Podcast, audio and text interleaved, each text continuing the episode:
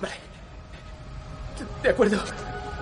Por favor, policía, no me dispare. Ah, tengo miedo, Johnny. Creo que más vale que dispares. Eso me la trae. Estoy listo. Listo para el viaje, baby.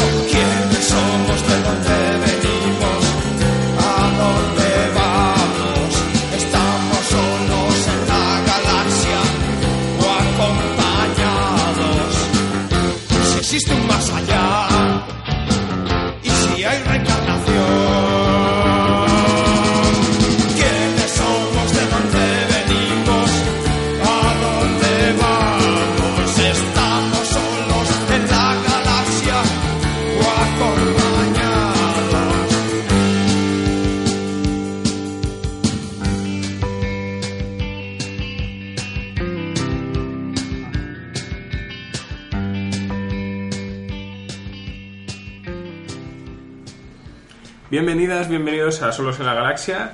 Eh, esta entrega no la vamos a contar ni como un programa 2, ni como un... Bueno, eh, después de grabar el primero de películas incomprendidas, nos dimos cuenta de que teníamos aún un montón de cartuchos por quemar, incluyendo algunos de los que están en los banners promocionales o en, las, o en fotos promocionales que, que hemos puesto en Facebook y en Twitter. Que por cierto, no hacemos publicidad, que, que malos publicistas somos, así no nos van a seguir. Eh, buscadnos en Facebook, la página Solos en la Galaxia, o en Twitter, arroba solosgalaxia, y, y ahí veréis todas las paridas que se nos van ocurriendo a lo largo de, de los días. Así que vamos a, a continuar, porque ya tenemos la carrerilla cogida con películas que para nosotros son incomprendidas, porque crítica y público las han machacado para nosotros sin motivo, ¿no? cuando realmente son productos que no merecen tantos palos. Entonces, a mi derecha tengo a Paco, Muy buenas. a mi izquierda tengo a Lucas, Hola. Enfrente tengo a Pablo Manuel Negra Hola, dale, ¿qué tal? Capitán Tarpals. y al aparato Pod Beckenbauer otra vez. Y, y bueno, ¿quién quiere empezar a defender lo indefendible? Pues si queréis, como en el primer programa nos dejamos la, la que estaba mía en el banner, pues empezamos con, con Showgirls, si, si os parece. Maravilloso me parece. Pues Showgirls, eh, que para todo el mundo criado en los 90, nacido en los 80, es la película en la que la rubia de, de Salvados por la Campana enseñaba las teticas. Y más cosas, Y más, cosas, y más cosas. No, no deja secretos. Eh, sí, uno de los motivos por los que creo que, que es muy defendible es Showgirls. Bueno, eh, para empezar es que es, no comprendo por qué tiene tantos palos. O sea, tampoco digo que sea una película perfecta, ni que sea maravillosa, ni que sea el thriller erótico por excelencia, pero yo creo que es una película bastante disfrutable, que no tiene demasiadas pretensiones. Y no sé, pero es que la crítica, tú vas a internet y buscas las peores películas de la historia y las tienes en todos los rankings. Siempre está ahí. Y la gente olvida Striptease, yo no la he visto, pues tiene que ser una mierda impresionante. Yo la he visto un par de veces o tres, porque en el canal Hollywood por las mañanas cuando estoy desayunando, que me levanto igual a las 6 para ir a clase, eh, en el canal Hollywood tienen por costumbre eh, proyectar, emitir Striptease a esa hora. Menuda mierda de película. O sea, y de tetas y de todo. Es que no hay por dónde cogerlas. Eso es verdad, por lo menos las de Showgirls mayormente estaban buenas. Demi Moore ah, estuvo buena, quizá antes de decidir meterse dos palos de fútbol debajo de los pectorales.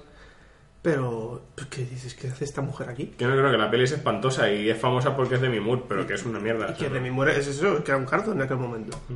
Y los hoy en día.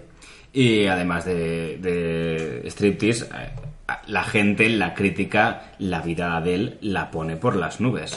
La vida de Adele, yo he intentado ver la vida de Adele. Yo me he bajado la vida, perdón, me he alquilado la vida de Adele y eso duraba tres horas. Que dije, ¿qué? ¿Tres horas? Entonces empecé a, ver- a, a seleccionar escenas. Dije, o sea, eso es, eso es horrible. Eso es como, como la escena de Team América de los muñecos follando, pero non-stop. O sea, es que empieza, es que empieza y no para. Empiezan múltiples posturas. O sea, empieza hasta eh, esa postura que denominamos, que eh, el buen Pot Beckenbauer denominó como la alcayata. La alcayata, es que la, alcayata, mucha gente me pregunta cuando lo menciono, porque desde entonces lo he interiorizado y ya no, no suelto ese concepto. La alcayata es, consiste en que tú, me voy a levantar hasta de la silla, en, la alcayata eh, tú introduces los dedos, los dedos eh, anular y corazón de la mano, en lo que viene a ser la vía vaginal, ¿vale? Y, y, eh, en vertical, con el brazo completamente rígido en posición recta, tiras de hombro, ¿vale? Haciendo movimientos de percusión arriba y abajo, ¿vale? Y, es como, sí, como lo que viene a ser haciendo un dedo, pero con to- todo el, tira, todo el peso lo cargas en el, en el trapecio y en, en el hombro, ¿no? Que eso es que tiene que quemar. El juego de muñecas, la clave, y eso lo sabe todo el mundo. Y bueno, además es eso, es que la, la colección de posturas que empiezan a salir non-stop es que, es que llega, llega al, punto de, de risa, ¿sabes? Y además ni siquiera puedes decir que es una película elegante con desnudos, porque o sea, los desnudos son gráficos de, de cojones, bueno, ¿no? De parrusas, de vaginas, o sea, gráficamente, primeros planos. Ni siquiera los documentales enseñan tanto. El tema, y es que nos estamos yendo de showgirls, pero ahora volvemos. El tema es que en la vida de Adele son tres horas de película, 40 minutos son de sexo explícito, que luego, si eso lo hace eh, Lars von Trier, dicen que es un degenerado, pero si son dos niñas francesas no pasa nada. Y el resto de la película es. ¡Ay, qué guapa es! Tiene el pelo azul, pero soy bollera y a mis padres no les parece bien. Pero es que es tan guapa. Así, tres horas menos los trocitos de sexo. Pero bueno, volvemos con Soul. Bueno, volvemos con Showgirls. Showgirls, eh, bueno, no es la mejor película tampoco de Paul Verhoeven, pero es muy incomprendida. Y de hecho es un poco la época en la que Paul Verhoeven dejaron de comprenderle. O sea, Robocop bien, Desafío Total bien, eh, Starship Troopers mal. Y Showgirls mal. Pero porque el simple motivo, porque era una película con tetas. Showgirls, como todo el mundo sabe, y si no os lo digo, va de, de una chica que llega a Las Vegas y que decide formar parte del mundo del espectáculo. Ella con- quiere, quiere ser... Quiere bailar, o sea, ella solo quiere bailar, Como Billy como. Billy Que aparecía ya en nuestra anterior entrega. y, y quiere formar parte de, de- del cabaret de, de Las Vegas, o de lo, aunque realmente es una revista, aquello. Y, y bueno, fiesta. Eso, claro. De hecho, Paco tiene una teoría interesante Que luego sobre- os pondré. que, que luego os pondrá. Y, y bueno, la, la película para, para mí trata muy bien ese deseo, ¿no? De, de una persona, de, de un personaje femenino bastante fuerte, que, que eso en todas las críticas se oye bastante. O sea, a mí me parece un personaje que en ningún momento pide perdón ni por lo que ha sido ni, ni por lo que hace. Y, y bueno, trata un poco el tema de las envidias, de lo difícil que, que es triunfar en, en este tipo de, de ámbitos, de, de lo sórdido que es todo. De hecho, incluso lo- la relación que ella tiene con, con Gina Gerson, otra de estas actrices que se dedican a enseñar su cuerpo en prácticamente todas las películas. A mí me encanta Gina Gerson. ¿Por qué? ¿Es buena actriz? No, pero me fascina. No, pero tiene, tiene mucho carisma, o sea, te llena la pantalla. O sea, una de las subtramas que, que tiene, que vas a, descubriendo a lo largo de la película, es que ella y, y el personaje conocido como el agente Dale Cooper, Kyle Machalakan, porque no se decir su apellido de otra manera. Esto es nuevo. El, el inciso, un inciso aquí para, para los oyentes, claro, en, en el behind the scenes, ¿vale? En, en off the record, estábamos todos con el misterio, porque yo sé cómo Pablo conoce a Kyle Machalakan, ¿vale? Pero Lucas y Paco estaban ahí como diciendo, ¿cómo, cómo será? Porque... eh, ¿Cómo le pronuncias tú, Lucas? Yo, Kyle McLachlan. Yo, McLachlan, ¿vale? Pero desde luego, Machalakan Yo, además, es un señor que no para de aparecer en mi vida, Kyle Machalakan, porque además de salir en Showgirls, película que he visto varias veces, ser el malo de los Picapiedra, que he visto millones de veces, hace poco descubrí Twin Twin Peaks, que me fascinó un montón, y en Marvel, Agente de Cecil, otra serie que me gusta mucho, también sale. Es un señor que no deja de aparecer en mi vida. Porque Kyle quiere que aprendas a decir su nombre. Debe ser eso, debe ser eso. Bueno, eh, la trama que, volviendo a, a la película, tiene una trama para mí bastante chula que pasa así un poco de tapadillo entre que, que ella, ellos ayudan a- al personaje interpretado por, por Elizabeth... em, se me ha ido el nombre. Banks no, Berkeley. Berkeley. Elizabeth Berkeley. Berkeley a triunfar simplemente porque realmente están entre ellos haciendo una competición para ver quién se la consigue follar. Eso, no sé, me parece un, un retrato de, de Las Vegas bastante sórdido y, diría que, que real y posible, ¿no? Entonces, no sé, parece una película bastante interesante, thriller así un poco noventero, un poquito más de telefilm, menos de calidad de cine, pero bueno, no sé, si tenéis algo que decir. Sí, a ver, eh, la, la trama no es que sea de, de Oscar, ¿no? La mejor guion original, pero a mí la peli, la dirección de la peli me parece muy chula. Es noventera, claro. Sí, pero- tiene, tiene detalles muy, muy noventeros, pero un poco porque ya estamos hablando aquí, si no recuerdo mal, 96-97 y tiene ya alguna escena un poco así. También hay que reconocer que Elizabeth Berkley no es la mejor de las actrices y de hecho ya No, prácticamente ahí- está ahí haciendo está un... muy bien. O sea, a mí lo, lo que, lo que voy a decir es que la peli es muy noventera, pero es muy intensa y sobre todo transmite muy bien las, las emociones. O sea, eh, tanto la escena de la piscina como la del el, el bailecito privado, este, el lap dance, que son las escenas más cargadas de, de sexo, eh, son- están muy bien. O sea, realmente la, la descarga sexual se nota, pero es que el resto, las escenas, pues cuando va a hacer el casting, con lo del hielo en los pezones, tal. Sí, es que es... Además, em, es sórdido, pero tampoco mm, exagera, tampoco No, lo basa es- todo en, en- en que todo es sórdido, ¿sabes? No... No sé, no, tampoco lo carga todo en que, en que ay, es que me obligan No. a, que, a que tenga que mostrar más mi cuerpo o a que me tenga que poner lleno los pezones. No sé, no, no hace una introspección como se hace hoy un poco hoy, hoy en día, ¿no? Que todo el mundo tiene que estar jodido por su vida y todo Claro, es un no es una película oscura, Elizabeth Berkley no es Batman, ¿vale? Pero, pero es fácil. por la. Es fácil que I'm a empatices. stripper. pero es fácil que empatices con ella, no sé. A mí, a mí me parece que está muy bien logrado la dirección de actores porque Kyle MacLachlan tampoco es que sea ahí el mega actor, ¿vale? No, pero está bastante bien Está y te lo crees bien. un poco como guaperillas, como el jefe de, de- de espectáculos del hotel. Y bueno, lo que hemos comentado de Gina Gerson, que tampoco es que sea una gran actriz, pero suele, suele cumplir bastante si, si la película en la que tiene suerte de participar es, tiene algo que contar, ¿no? Vosotros, eh, Lucas y Paco, tenéis algo que añadir. De, A, a mí Showgirls me parece un TVO de Milo Manara. Sí, Pues sí. bastante acertada Sí. la comparación. ¡Pum! Como conclusión, has dado en el Sí, puto sí, sí. clavo, sí, sí. No sé, no tengo mucho que aportar, pero eso, eso es que no sé, ves como... No sé, yo creo que no es una película, no la considero una película horrible, ni siquiera la considero una película muy mala o no es una película que a lo mejor me emocione, pero bueno, a nivel de factura está bien. Y es el rollo que le molaba al Veroven de mm, cosa sórdida y, y enseñar mucha carne y demás. Lo que pasa es que a mí hay una cosa que me choca, que es que cuando anunciaban la película en su momento, con la tía de Salvados por la Campana en bolas y demás, de estas que era, esto es como muy reclamo para tíos. De, eh, tíos, venid a ver a tías en tetas. Y claro, a lo mejor en su momento, cuando sale en el cine, un chaval de 15 años puede estar dos horas y pico que dura la película con los ojos como platos, ¿vale? Y atento a la película y pensando, hostia, vaya peliculón. A lo mejor mm, uno que lo pille pues un viernes por la noche en Telecinco puede estar de 10 a 15 minutos, dependiendo de lo rápido que bombee, viendo la película con muchísima atención y luego se va a dormir.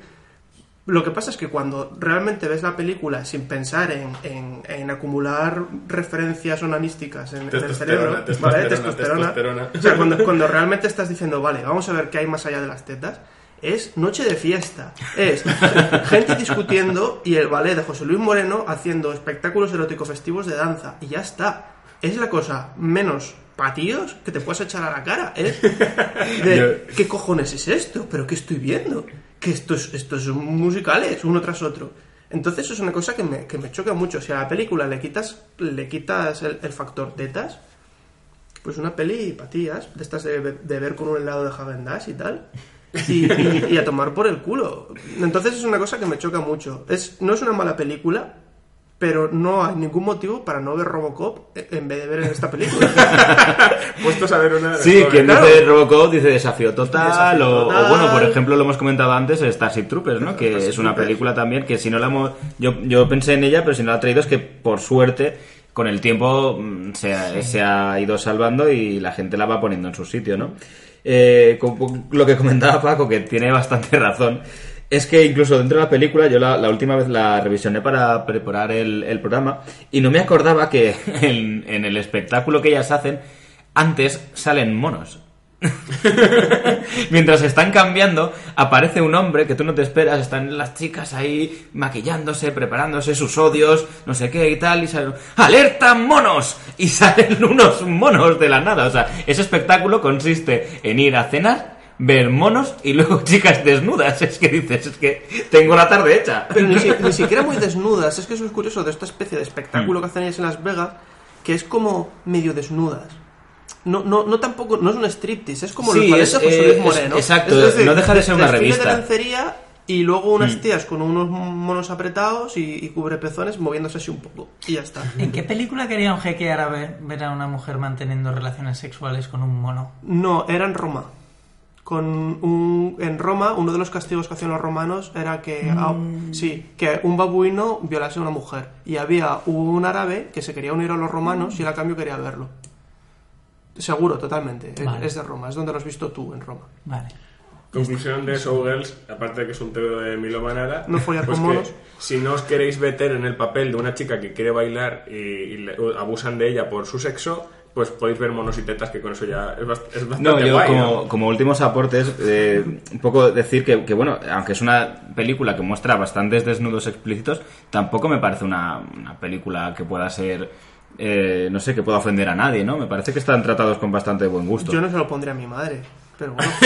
Yo, pues yo he de decir que mi madre ha visto esa película varias veces y, y le gusta. ¿Cuántos años tiene tu madre? Mi madre tiene, y igual si oye esto me mata, pero bueno, eh, los, cumpli- los 50 los cumplió hace Pero es que mi madre tiene 70. Ah, tu madre- nuestras madres son más...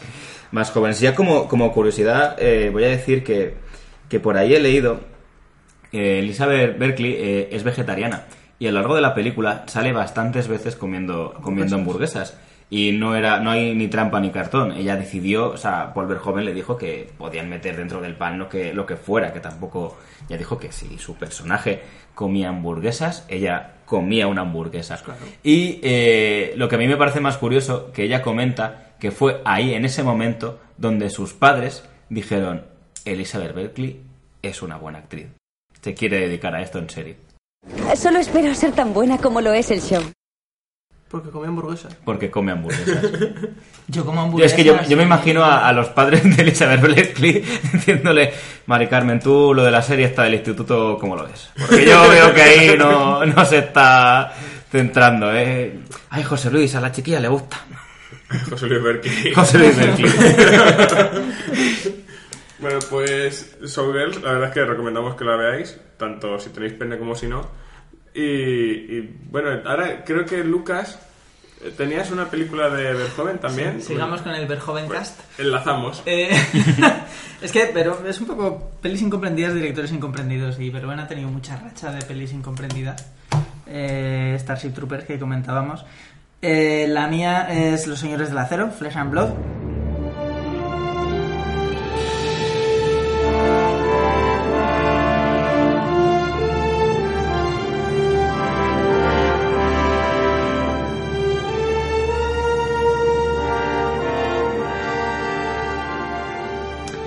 De 1985 y es una peli muy muy incomprendida. Fue un fracaso de taquilla tremendo. Lo que pasa es que sí que tuvo mucho respaldo de la crítica. Lo que pasa es que sí que la categorizo de peli incomprendida porque porque Verhoeven no la entiende. Yo, yo tampoco, o sea, quiero decir, a mí me gusta y, y la he visto un par de veces y no, no sé qué coño pasa ahí. o sea, son gente medieval con motos, son señores en la actualidad que se creen que son medievales, es un universo alternativo, ¿qué pasa ahí? Es eh, la, la peli se fue al traste durante el rodaje. Se supone que lo que quería hacer era una peli para, para, para tíos, ahí, muy de machotes. Y su peli mm, de referente, de peli de machotes, era, era mm, Grupo Salvaje, de San Pequipan, que es una peli muy de machotes, ¿vale? Y por suerte comprendida por todo el mundo. Yo, yo, yo he de decir que cuando vi Grupo Salvaje me dieron ganas de romper la mesa de un golpe. para, reba- para rebajar, pues, de lo macho que estaba yo ahí. De hecho, Ah, para, sí, para, rebajar, luego vi Priscila, Reina del Desierto. Porque si no, yo creo que rompía algo. Una noche de contrastes. Sí. Muy bien. Pues era, era la idea que tenía y quería basar la, la historia en justo eso, en, en- en dos compañeros antaño que ahora se veían enfrentados como enemigos. ¿no? Eh, en este caso Ruther Hauer y el señor que hiciese de señor con barba. ¿Se llamaba Hawk? ¿Algo así? Hawk, algo así, Hawk. Hawk algo. Hawk, Hawk. Ojalá hubiese Bueno, hecho los deberes mejor. Eh, su, su antiguo superior al mando del ejército. Exacto. Entonces todo... Lo que pasa es que para eso, para eso está IMDB, que, que tenga alguna Que duda busque. que vaya corriendo Sí. a mirarlo. Entonces sí, es esa la historia. Empieza con una secuencia muy chula eh, de un asedio a una ciudad en la que necesitan ayuda y contratan a una serie de mercenarios de los que Rutger Hauer es el, es el líder. Entonces a partir de ahí toman la ciudad y todo esto, pero se ven traicionados porque una vez tomada la ciudad los mercenarios molestan y quieren cobrar y, y se los quitan de medio. Entonces toda la peli es, es, es esto, es, es los mercenarios encabronados un poco intentando putear a, a- la gente que, que, los ha traicionado. El tema es que era la primera peli que hacía así con mucha pasta americana y quería rodarla en Europa con actores europeos de distintas nacionalidades, un poco para mantener el rollo este del medievo.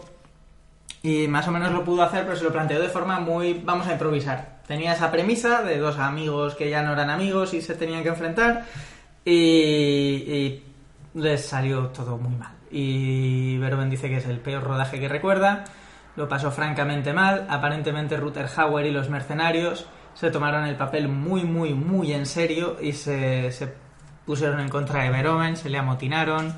Eh, Verhoeven tenía un problema muy gordo en el plato que no podía controlar de drogas y alcohol, todo el mundo estaba por los suelos.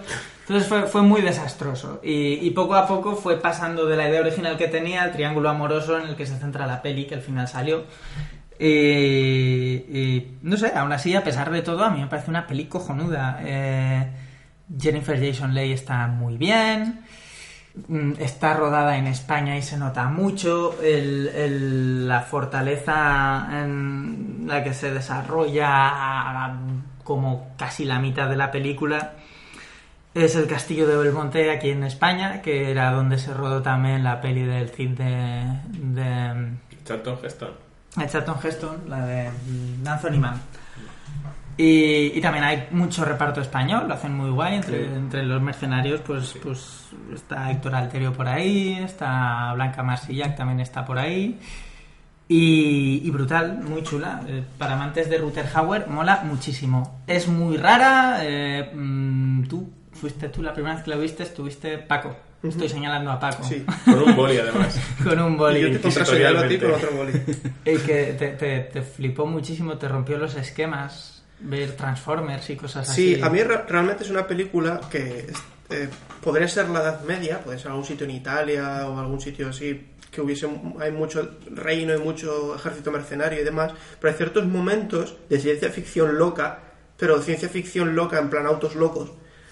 Que, Paloca tú, calva. sí, que, que deciden hacer algunas cosas que, que a mí me sacaban mucho de, de qué hostias es esto, ¿no? Pues según Verhoeven, él hizo la peli porque él Pero- veía que, que el cine medieval era muy romántico y poco realista y él quería darles No, medievo ver, por un hacer tubo. un coche de, de- Pero con un- motos. un- No hay motos, Hay es motos. Hay un coche Era, de eh, bomberos Verhoeven, la verdad es que es hecho bastante- con corteza de árbol que, que es la forma más absurda de asediar. Vamos a ver, tú tienes que hacer un castillo, coge a toda la gente y Y subir fila india. por una escalera estrecha. Es que simplemente pones así una lanza y no te tienes que mover. Es el medievo. Pero claro, teniendo en cuenta que eso fracasa, pues, pues, pues vale, pues tienes es realista. El tío tuvo una idea de mierda y fracasó su idea de mierda. Verhoeven es muy de, de tener un material en, en la mano y decir, no, esto es una mierda, yo voy a hacer lo mío. Porque un poco tengo entendido que cuando le llega a Starship Troopers, él lee el libro y dice, esto es una mierda, yo voy a hacer mi propia película, el mi propia historia. basura. Y Ah, sí. pues eso, exacto. Entonces él parece ser que, que es muy, confía mucho en su producto y, en, ¿Habéis lo- y en sus ideas. Tropas del Espacio? La novela? No, no la he leído, Es como una es que fascistada épica, es brutal. Es- Troopers. Warhammer está completamente basado Warhammer en- 40.000. en- en eso. Sí, señores, hecho- señores de, de, de Games Workshop, los que pusisteis una puta demanda a una señora que escribió un libro que ponía la palabra Space Marine, os habéis copiado de la novela de Starship Troopers. Iros a tomar por culo. El que copia un copión tiene mil años de perdón. Pero el- el- el- la fascistada de Verhoeven va más por lo gracioso, por lo cínico, Mm. 2000 AD. Yo la verdad es que he oído un poco, un poco de todo sobre, sobre este libro, desde que, bueno, que usa un poco el tema militar para, para contar una historia y tal, a, a desde que es fascista de narices. Pero bueno, también tengo entendido que James Cameron lo que realmente quería hacer era tropas del espacio, pero tuvo que conformarse con aliens. Tiene un poco, sí, del, del rollo de Sí. marines coloniales y Pero demás. oye, bien por él, así está muy guay. Sí. A ver, pero, pero James Cameron es especialista en querer hacer una cosa con derechos de autor, no poder hacer una idea suya y forrarse. Sí. Y llevarse todo sin repartir la tajada. Entonces, bueno, pues mira. Mira, al final hemos cubierto tropas del espacio, parcialmente. Sí. Bueno, ahí estaba Flesh and Blood, eh, no, no hay mucho más por ahí. Acabo de caer eh, que la- lo que digo de yo de las motos es que lo he mezclado en mi cabeza con la de Ed Harris. La de George Romero, de los Caballeros de la Moto. Completamente. Con- He empalmado una película Madre con otra. mía. el montaje del Direct Pot. en el momento. Con este tío, con Tom Savini también. Sí, sí, sí, ahí sí. haciendo En todo lo demás tiene la razón. Sí, sí, pero lo de las motos ha sido una improvisación mía. Pa- Paco, ¿qué, qué tenías por ahí? Bueno, pues yo una de las películas de la que quería hablar es El último gran héroe. Una película que si bien no fue un fracaso de taquilla, porque costó 85 millones de, de dólares y recaudó 137, es bastante mal recordada por la gente. Incluso en su momento fue un fracaso de mm, crítica muy importante. La gente le daba palos por todas partes. El último gran héroe es muchas cosas. Es un poco la culminación de- del cine de acción policial ochentero de principios de los 90, dirigida y protagonizada y escrita por la gente responsable del cine de acción policial de los 80 y de los 90.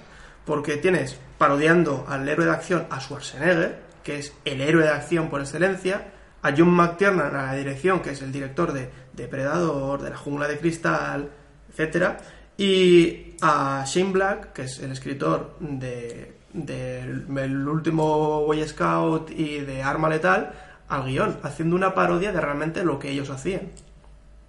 Y no solo es eso, sino que, en mi opinión y mi experiencia personal, seguro que habrá mucha gente que me lleve la contraria, para mí es una de las últimas películas, no la última, pero de las últimas películas en plan blockbuster, de estas que realmente dices, esta es el blockbuster del año, esta es la super mega película que, que mola.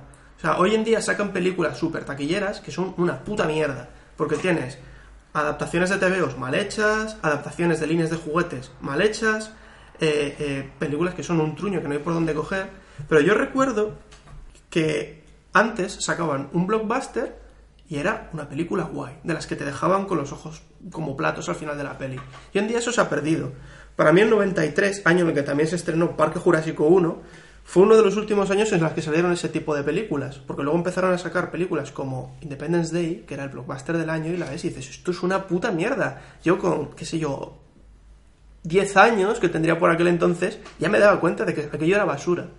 Y sin embargo, con, con el último gran héroe tenías de todo. Tenías a la superestrella del momento, el superdirector del momento, el guionista del momento y además magia, escenas de acción, eh, humor. Un eh, gato que habla. Un gato que habla de dibujos Tienes la, la gran frase de Eh, mataron a su primo segundo favorito grave. Grave error. O sea, tienes escenas memorables por todas partes. Es- ahora eso podría ser una película de Liam Neeson. Totalmente. es, es- es un- es un- es una de estas películas que está llena de, de súper grandes momentos, de estas que dicen, Dios, o sea, es- esto es magia del cine. Además, para embargo, todos los que nos gustaba o nos gusta ese tipo de acción de los 80-90, Claro. es que teníamos un montón de detallitos Claro. que, que, que enseguida, ¿no? Es que estaba O sea, hecha por gente que no solo lo entendía, sino que lo, lo producía ese tipo de cine. Y, y realmente a la gente se le quedó como una peli para críos, así un poco tonta, que, que tuvo, o sea, se, se llevó una hostia enorme. Digamos que la película, por el que no lo sepa, es de un niño que entra dentro de. con una entrada mágica dentro de una película de acción. Entonces ahí están todos los clichés. De hecho, uno de, de los clichés que, que se repiten mucho en el cine de acción y que aquí están machacados es la banda sonora. Por supuesto, tiene que ser rock y heavy metal. Entonces, es otra película con una banda sonora brutal. Tienes un tema original de ACDC, que es Big Gun, que es el tema de la película. Tienes canciones de Megadeth, de Anthrax, Alice in Chains. Joder, de Paco, lo has Leppard. vuelto a hacer. Lo voy a tener que volver a ver el último gran héroe. Porque yo te recomiendo películas buenas que tú dices que no te gustan porque, porque no. Y tú nos recomiendas los cuatro fantásticos. serio, los cuatro- vete a cagar, Pos, vete a cagar. ¿Vale?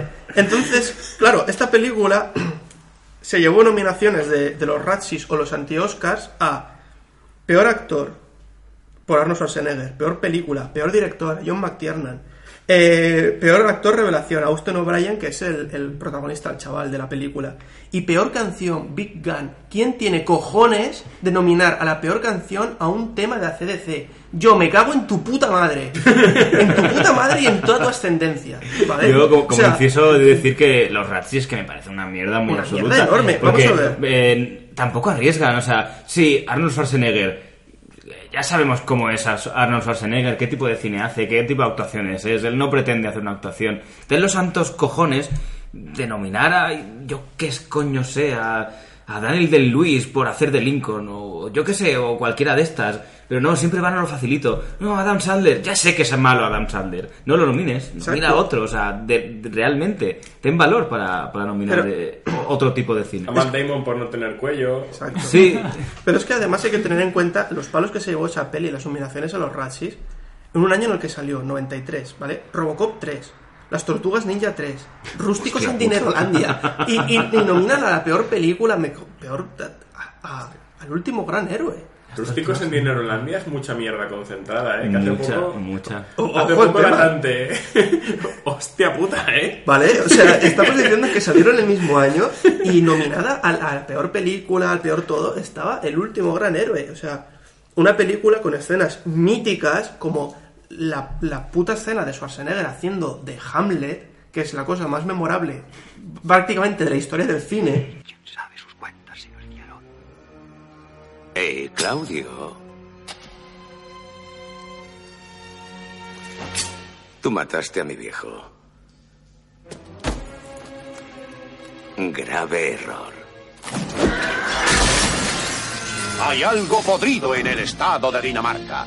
Y Hamlet está eliminando la basura.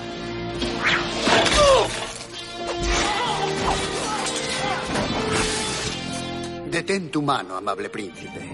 ¿Quién dice que sea amable?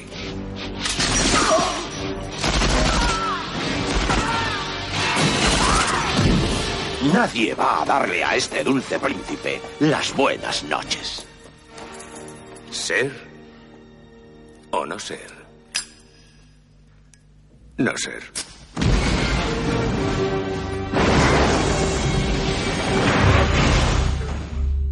O las metareferencias Las- ahí las en, el, metareferencias, oh, claro. en el videoclub y todo. El momento del videoclub en el que busca. El, el niño está buscando el, car- el cartel de Terminator 2 para demostrarle que es un, Que él es un actor, no un y aparece. Stallone. Stallone en la moto. Eso es genial. Y, Eso. y- y muchos más pósters que se ven ahora con el HD Mm. podemos disfrutar, todos ellos son falsos y molan mucho. Incluso hay in- pequeños guiños a otras películas, porque en esta, en esta película está el, el- el sueño del niño en el que él se imagina que, que Hamlet lo interpreta Schwarzenegger.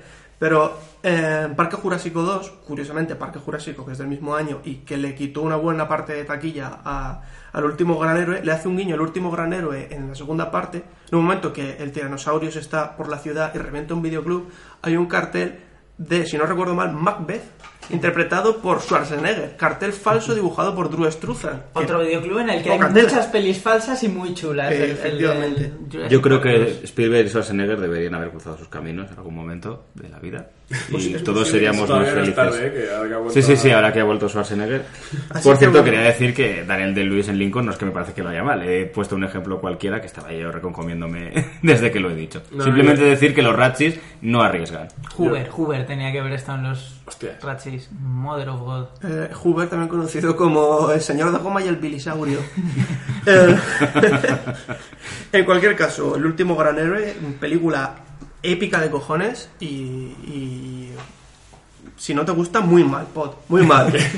A ver, yo debo decir que, que lo hemos hablado antes en el previo. Yo vi esta película de pequeño en una excursión con el colegio y a mí de pequeño nunca me ha gustado el cine de acción. O sea, yo, yo- a mí la acción, yo, sé- yo me he criado con ciencia ficción y sobre todo terror, es lo que he devorado desde mi más tierna infancia. Terror a cascoporro. Y la acción se me quedaba como, era demasiado viril para mí, no sé.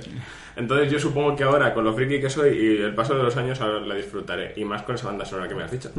Me comprometo a verla y a dar mi opinión en, en otro programa. y que no se te olvide Gentleman Broncos. Ni a ti, ni a ti. No, no, desde luego que a mí me has convencido y he de decir que en el punto álgido es cuando has dicho Sam Rockwell, porque a mí es un actor que me flipa bastante. Muy Bueno, Bueno, que antes hemos mencionado eh, que, que- ¿Qué película habías mencionado? De, ah, que hacía de, en Iron Man 2. Sí. Sí. Pero hay que, no hay que olvidarse de Moon, que creo que es la mejor película que va a hacer en su puta vida. Con diferencia. O el sé. peliculón de. Eh, ¿cómo, cómo era? Em, Mm, eh, Memorias de. una mente de una peli peligrosa.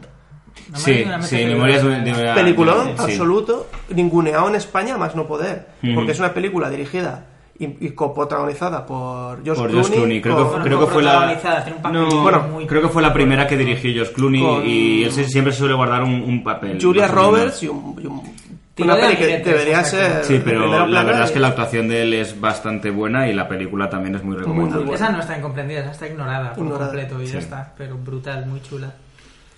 Bueno, pues yo tenía, eh, para pasar a, a otra peli incomprendida, ahora está un poco de moda, así que a lo mejor lo que yo diga tiene poco o sea, de, de innovador, pero yo quería comentar Masters del Universo, una película de- del año en que nací yo y, y que además me parece flipante. O sea, es- de hecho es mi segunda película favorita por detrás de Regreso al Futuro 2.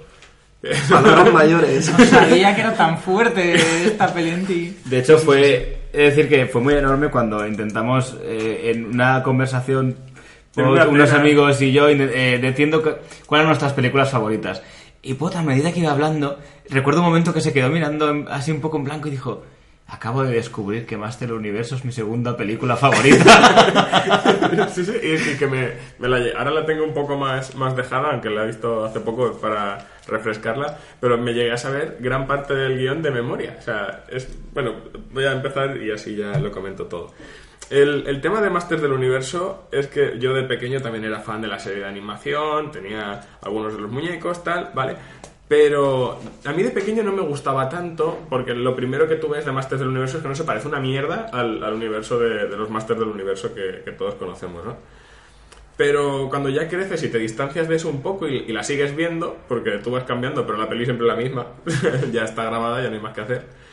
eh, me di cuenta de que lo que en general decía la gente es que es una película menor, ¿no? Una peliculilla de ciencia ficción. El, el- sale el ruso de Rocky, ¿vale? Pero a mí... El ruso, pobre hombre. es que para todo el mundo Dolph Lundgren es el ruso de Rocky y ya Iván Drago es saber mucho de- de- del Sí, sí. personaje. Y, y yo lo que veo es una peli que está muy chula, o sea, eh, la dirección es muy dinámica, los efectos especiales son chulos, la banda sonora eh, fusila, intenta fusilar a John Williams, no lo consigue, pero aún así es bastante digna. Y el tema es que hay otras películas, como por ejemplo, y espero que no me llevan piedras por esto, Flash Gordon, a mí Flash Gordon vista ya desde, desde la objetividad me parece un truñaco. ¿Vale? de la que se salvan. La gente recuerda la banda sonora de Queen, pero bueno, el de los inmortales también. Y Los Inmortales es una película acojonante. No se te ocurra meterte con ella. sobre todo de la 2 a la 4. Que a pesar de todo fracasa. Los Inmortales 1. Los Inmortales 2 para adelante es una mierda, pero Los Inmortales 1 es la mejor película peor hecha de la historia. Ahí está, ahí está. Ese es el punto, ese es el punto.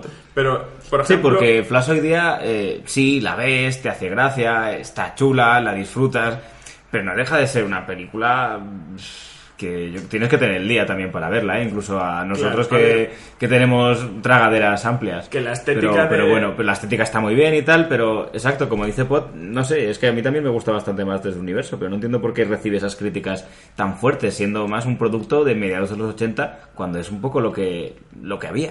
Claro, Que la gente ahora no piense que a mí no me gusta Flash Gordon. Sí, a mí me mola. Pero que re- lo que dicen de Masters Universe, que es una peliculita menor, yo lo opino de Flash Gordon, donde los efectos, o sea, ya se habían hecho las pelis de Star Wars. Vamos a ver. O sea, que- Esos cromas de Flash Gordon. ¿vale? Que el siguiente paso No solo es se había hecho Star Wars, sino que se había hecho Alien y se había hecho Superman. Claro. Que son películas con unos efectos acojonantes. Y entonces, eh, a mí Masters del Universo me parece una peli muy chula y empiezo a desgranarla, ¿no? Para empezar, hay un guion que, que a mí me parece absolutamente genial. Para lo que era la época, tiene frases... La historia en sí, la trama no tiene mucho misterio, pero los personajes están muy, muy bien escritos y, y sobre todo es un guion que va por las frases lapidarias. Hay gente a la que esto no le sustenta una película, pero joder, eran los 80. O sea, las frases lapidarias iban una detrás de otra, ¿no? Y, tiene pues muchos guiños, eh, así graciosetes, ¿no? Como el, el choque cultural de, de estos guerreros de otra dimensión, de otro universo que vienen al nuestro, y, pero no, es, no son los caraconos ni los visitantes, ¿sabes? Está, eh, cuando están comiendo costillas, eh, es uno de mis momentos favoritos. Que es ¡Comen carne! ¡Qué dices, ¿Por qué pondrán la comida en estos palos blancos? Y está Manatans, Duncan poniéndose como el Kiko a costillas y dice, estos son huesos. y, y en lo que es el guion, y, y uno de los puntos también claves, para mí, Skeletor, eh, concretamente, porque todos los personajes los veo bastante bien, incluso Wildor, que no es Jar Jar Binks, se puede sobrellevar bastante bien, pero Skeletor me parece uno de los mejores villanos del cine fantástico ever, ¿vale? Por- muy, muy por encima de Darth Vader. Bueno, ahí. Matadme si queréis. No, no, pero Darth. Vader, quitando dos o tres frases, no es un villano. Y de hecho, o sea, no hace gran cosa.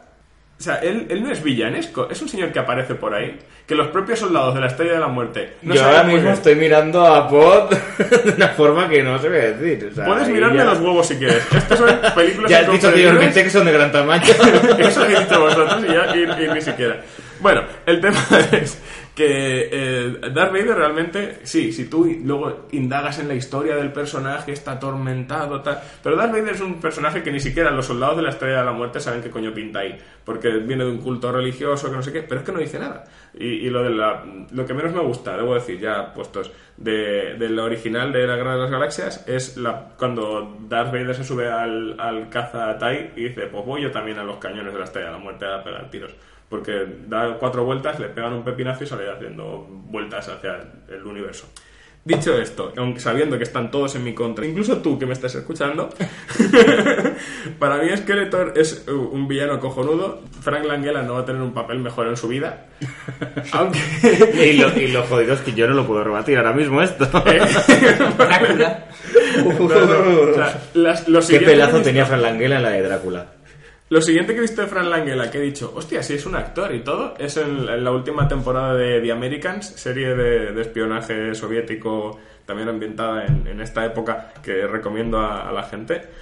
Y, pero que... Frank No puedes Langella- decir que Darth Vader es peor que Skeletor y luego recomendar de Americans. Tu credibilidad ahora mismo está por los suelos. Eh, ellos se lo pierden, yo lo voy a seguir viendo, ¿sabes? Eh, la cuestión es esa, no, no me desviéis, que, que me liáis, que Skeletor me parece un villano. Bien es cierto que en, en los dibujos era muy de, muy de opereta y muy, y muy de la risa, de reírse de... y más era mío.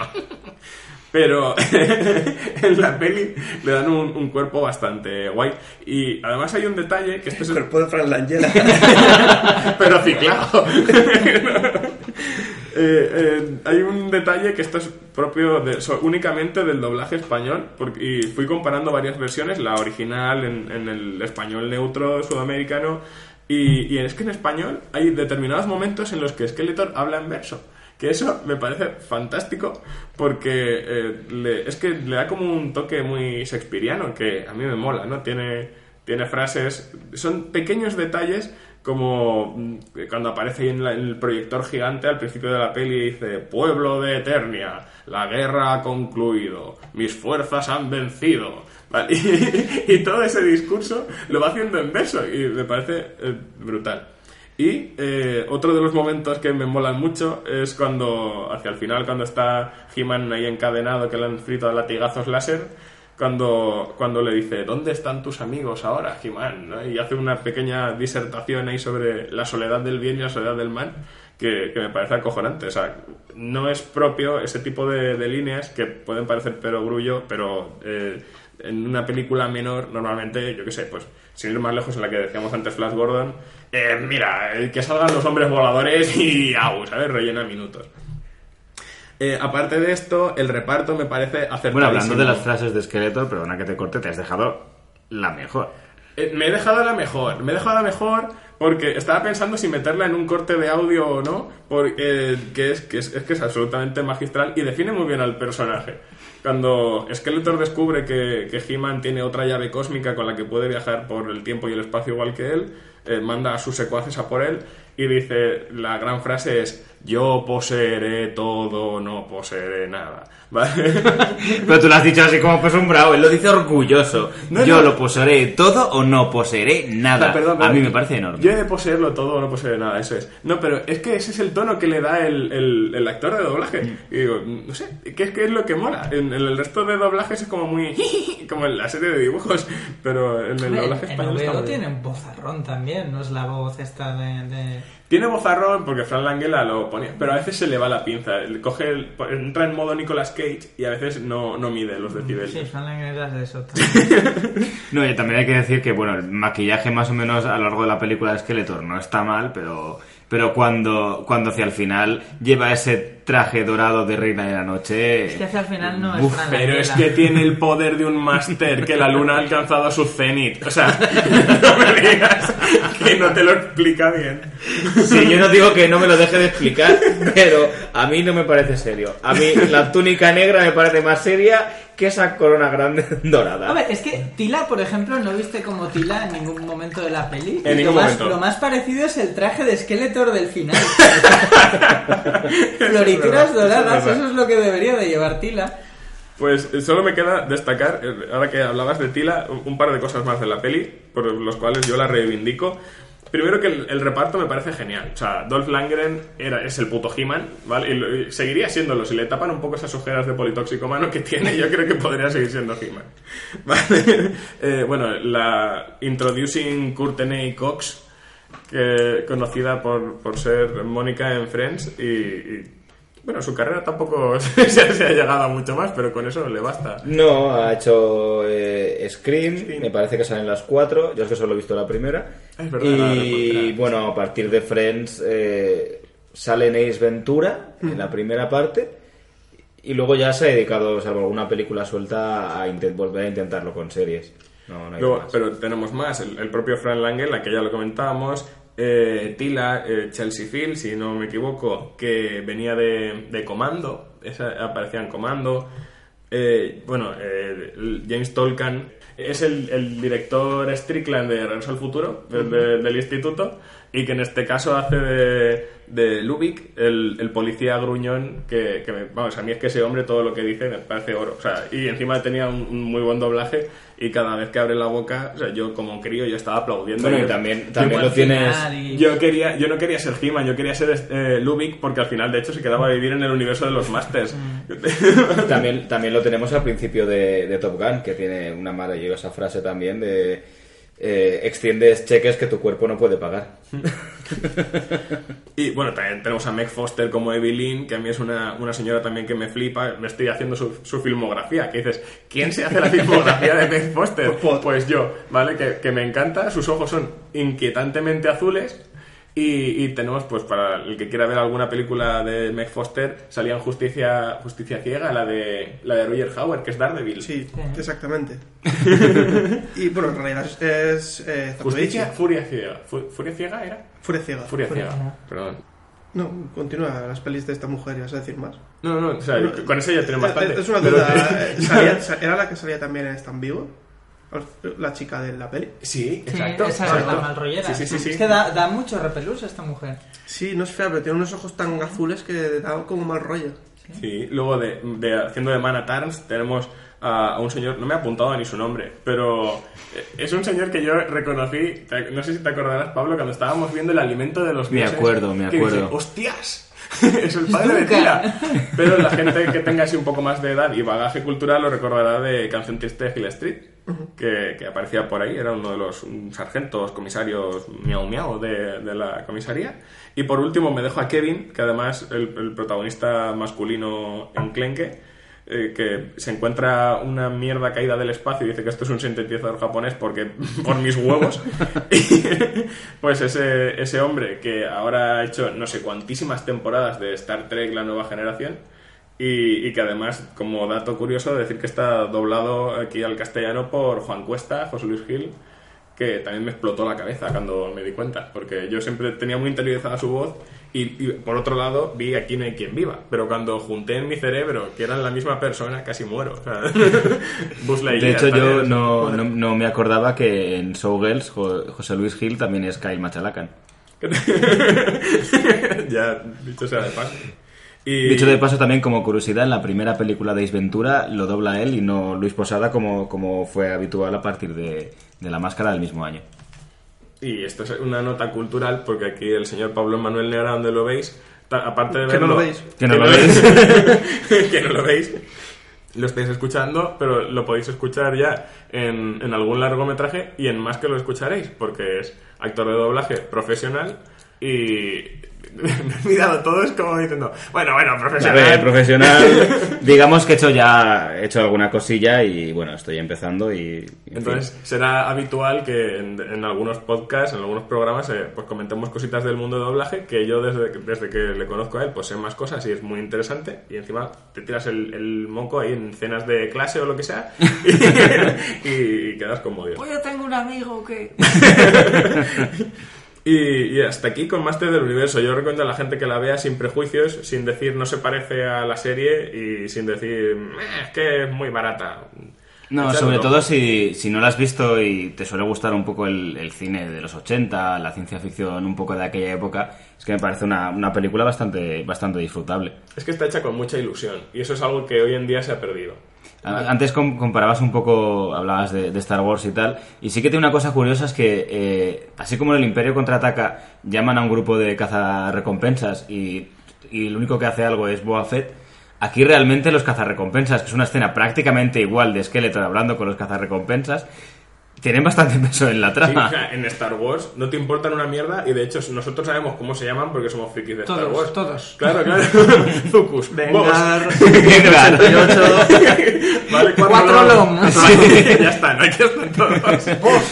Venga, Vos. ese pobre Sí, sí, Vengar, venga, ¿qué le ha venga, pasado en la venga. cabeza? ¿Por qué lo lleva vendado? se daría contra la puerta, no sé. Vale, lo sabemos porque somos frikis de Star Wars y lo mismo que he dicho que Darth Vader, o sea, me parece peor villano que Skeletor, o sea, pierdo el culo por Darth Vader como el que más.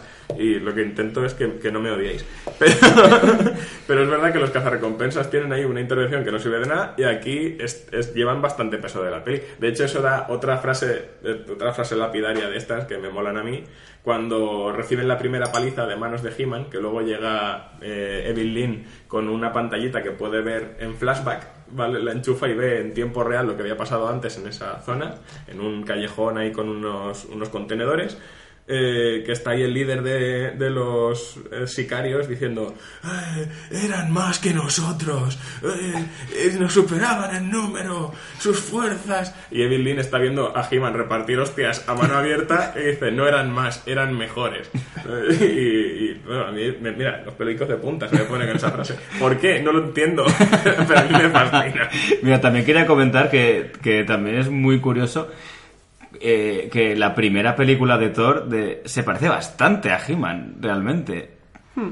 Hay, hay, hay, Hay algún paralelismo, o sea, no, no, de- ahora, ahora Se creo que para se la nueva que querían coger al, al director de no de la primera, que es Kenneth Branagh, sino de la segunda, para hacer He-Man 2, lo cual promete La venganza. No, He-Man, He-Man 2, el remake, o como lo van a redactar. era un no reboot pero eso se lleva diciendo años Es lo que Sí. se decía, De pero hecho, vamos. incluso llegó a rumorearse a, a John Woo, que decías, hay palomas por No, doquier". pero ese proyecto está muerto. Eso Sí, es- de es el típico- no sé qué leche. Sí, eh, una nueva película de Master Universo lleva rumoreándose desde hace, desde hace años. Vamos. Pero vamos, si la hace Ahora el no señor de 2, va a fotos. ser un truño del copón copiando otra película y punto. Creo, no hay fotos de producción ahora. De... Algo Eh, salió una no si foto del... eh, no recuerdo el nombre del, del tigre. De, de Battlecat. De Battlecat, sí. Sí, salió algún O concepto... En su, Kilmer en su Pero sí, solo salió eso, pero en teoría era un proyecto que, que está avanzado, pero hace bastante tiempo que no se sabe nada. Entonces, bueno, es uno de estos proyectos Ahora nos va a que... criticar todo el mundo por la tormenta de podcast de... De Masters del Universo. Masters Sí, sí. del Pero Universo cuenta que y este es el tercero, de saldrá Masters. dentro de un montón de meses. Este es el Y tercero esto se puede y, cortar. y a la vez el segundo. Viajamos en el tiempo. Incluso podría ser... Es que es un, un 1.5, porque esto en teoría iba a ser parte del primero. Pero bueno, la verdad es que ha sido bastante casual y no, no hemos intentado seguir la, la moda, ¿no? Simplemente es, No, es una no, película que, que, bueno, En este caso, yo creo que a los cuatro más o menos nos Sí, gusta. no, tratamos Eh, la película sí. directamente. Bueno. Una cosa muy chula es eh, los, los títulos de crédito de, de Masters. Ya no solo es la banda sonora una fusilada De John Williams, sino total. los títulos de crédito son Superman. Que apa- sí, sí que aparecen ahí brillando proyectados. Ah, ah, ah, se me olvidaba, muy importante. Esta es una de las primeras pelis que yo sepa que tienen escena postcréditos. ¿Vale? Que no se me olvide eso, que es muy Y además importante. una escena post créditos mentirosa. Bueno, ellos tenían la voluntad. Es que al, al final, el de los créditos de Masters del Universo, eh, eh, Skeletor, que era arrojado a una fosa, que, uy, no me suena, igual en el retorno del Jedi pasa algo parecido. a Skeletor que lo lanzaban a una fosa y que no, se- no tenía fin. Aparece que resulta que esa fosa era una charca, abajo había, había pozo, ahí Y luz neón, luz neón y rosa. neón. Mucho de luz neón rosa. y aparece sin capucha, nos saca la cabeza del- de la piscina y dice, volveré. Vale. Mi duda es, eh, en esa escena de pelea final, ahí no está Frank Langella, porque Canon había ya cortado el grifo, no llegaba pasta, y Frank Langella no rodó eso, lo rodó su extra. Toda la escena está... ¿El de Volveré es Langella? Eh, no sé, Langara no volvió. Eh, pero el está tampoco. No, pero... Esa persona debajo de- del maquillaje. Me da mucha rabia también que no le pintasen las, las cuencas oculares. Y la oscuras, nariz. negras. Hubiese eh, quedado muy chulo. Gracias al Blu-ray eh, se le puede ver la nariz. La A nariz de través de Frank las Langella contaduras por debajo Sí. de la nariz de Skeletor. vale, pero bueno, eso ya son. Bueno, eh, decir que estamos a media hora del final. Entonces, O sea, eh, no estamos sé. a la mitad. Eh, no, hombre, son de hora y media. ¿Ah, ¿Son de hora y media? Eh, Se, se nos hace tan ameno que no sabemos ni cuánto tiempo estamos grabando. Son las que 4 y cuarto de la mañana, que esto queda muy bien decirlo, que luego que se vea que sufrimos aquí y trabajamos. Uh, un sufrimiento aquí. Un sufrimiento aquí con, con cerveza y ganchitos. Y Que, no nos hemos tocado. apenas. O sea, pues yo pensaba que íbamos a acabar aquí doblados, bueno, todos menos yo que no bebo, pero No, yo, yo me estoy cortando. Gracias a Dios. eso es verdad. La petaca está, o sea, no, no ha sido muy utilizada la petaca esta noche. Bueno, le he dado un buen viaje, pero... Bueno, pues lo que quería decir, que a media hora del final, no sé cuántas películas tenéis vosotros Yo más. tengo preparada una más. Una más. Yo otra más, por ejemplo. Otra más. Vale, pues a ver si. Yo, yo tengo cinco. Yo. No. bueno, pues a ver si en cinco minutitos podemos hacer una defensa express de, de las pelis que, que nos quedan. Bueno, pues eh, continúo yo. Eh, yo he traído como ya mi última película, Cara a Cara. De, si no recuerdo mal, 1997, con Nicolas Cage, John Travolta, la primera película americana de John Woo. Cara a cara, o sea, en general a la gente le parece una mierda muy, muy asquerosa. Y de hecho, la las caras que estoy recibiendo es que, a, que a No, mi- no, no, no. mis compañeros. Me sorprende que la saques, pero yo puedo disfrutar de cara a cara si me lo propongo. A todo cerdo le llega San Martín. No sé, a mí cara a cara, pues bueno, eh, tampoco soy excesivo fan de John Woo, o sea que tampoco puedo decir nada a su favor ni, ni nada en contra. Pero bueno, no sé, cara a cara es una película que a priori puede parecer una flipada, pero no deja de ser, bueno, Vamos a ver. Nicolas Cage, John Travolta se intercambian la cara. Que puede parecer una flipada. no sé, yo creo que, que hay películas que no me parece más raro que intentar maquillar a, a Sean Connery de japonés y que cuele, ¿sabes? Es más, sintetizo, Nicolas Cage, que no puede parecer una flipada eso. Es de decir, ahora que me acuerdo, que esta película, descrita por, por, por mi hermana como la peor película médicamente hablando.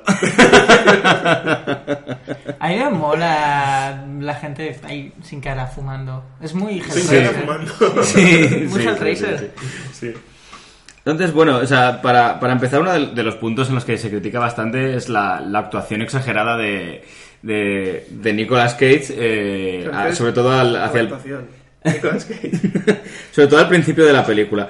Eh, Nicolas Cage es que no, no- no es un actor, Nicolas Cage es un sobreactor. La realidad se le queda pequeña.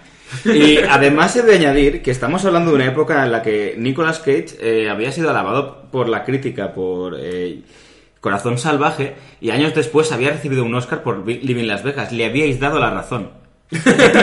Ay, ya, ya, le das la mano y se te coge hasta el brazo. Claro, o sea, porque después de Living la Las, callata, después de. Living Las Vegas tenemos la, trilo- la trilogía de Cage con La Roca cara a cara y con él. O sea, creo que lo dio todo ahí con pelucas, explosiones y, y de todo. Y no estoy haciendo bien, lo estoy haciendo bien. Además empezó a llevar peluca ya de continuo a partir de- del Oscar. Es decir, te dando un Oscar por ser medio calvo. No sé. Puede la gente, ¿no? El Y no le han vuelto a dar otro. Y no le han vuelto a dar. Estuvo nominado. Estuvo nominado en 2002, me parece. Pero no recuerdo exactamente por... El ladrón de orquídeas. El ladrón de ¿puede orquídeas. No sí, el ladrón de orquídeas. Una u otra. Bueno, la trama más o menos la sabéis, ¿no? Eh, un, terrorista, eh, un agente creo que es de la CIA. La vi hace poco, pero ese tema se, me- se me olvida. No sé si es la CIA o el FBI. Uno de estos. Que eh, además, una cosa que, me gusta bastante es que la, historia entre ellos te la cuentan en los créditos. No hace falta más. O sea, ya te, ya te cuentan que Nicolas Cage con bigote y bebiendo pajita, en pajita, muy tranquilo su lo que sea, se carga al hijo de John Travolta. El bigote es importante porque así sabes que cuando no tenga bigote es Claro, vuelta con otra cara. Exacto. No, luego, le- que ha pasado tiempo, porque luego ya acaban los créditos y, y ya entiendes que ha pasado mucho tiempo. Y bueno, y tenemos una ma- escena maravillosa de Nicolas Cage vestido de cura, flipándosela, tocándole el culo a una menor, y volviéndose gilipollas. O sea, tenemos ahí todo, todo las- el, el registro de caras maravilloso de Nicolas Cage, lo tenemos ahí. Pero bueno, como, como película de acción a mí me parece bastante chula. Creo que tiene un ritmo bastante, bastante fuerte, que en ningún momento se parece, abur- parece aburrida. Y no sé, y a nivel de... Fuera de la sobreactuación de Nicolas Cage, creo que John Travolta está bastante bien imitando a Nicolas Cage. Este silencio no se va a cortar en montaje. Habla por sí solo. Es más, de hecho, que en montaje deberías alargarlo. Meto un grillo.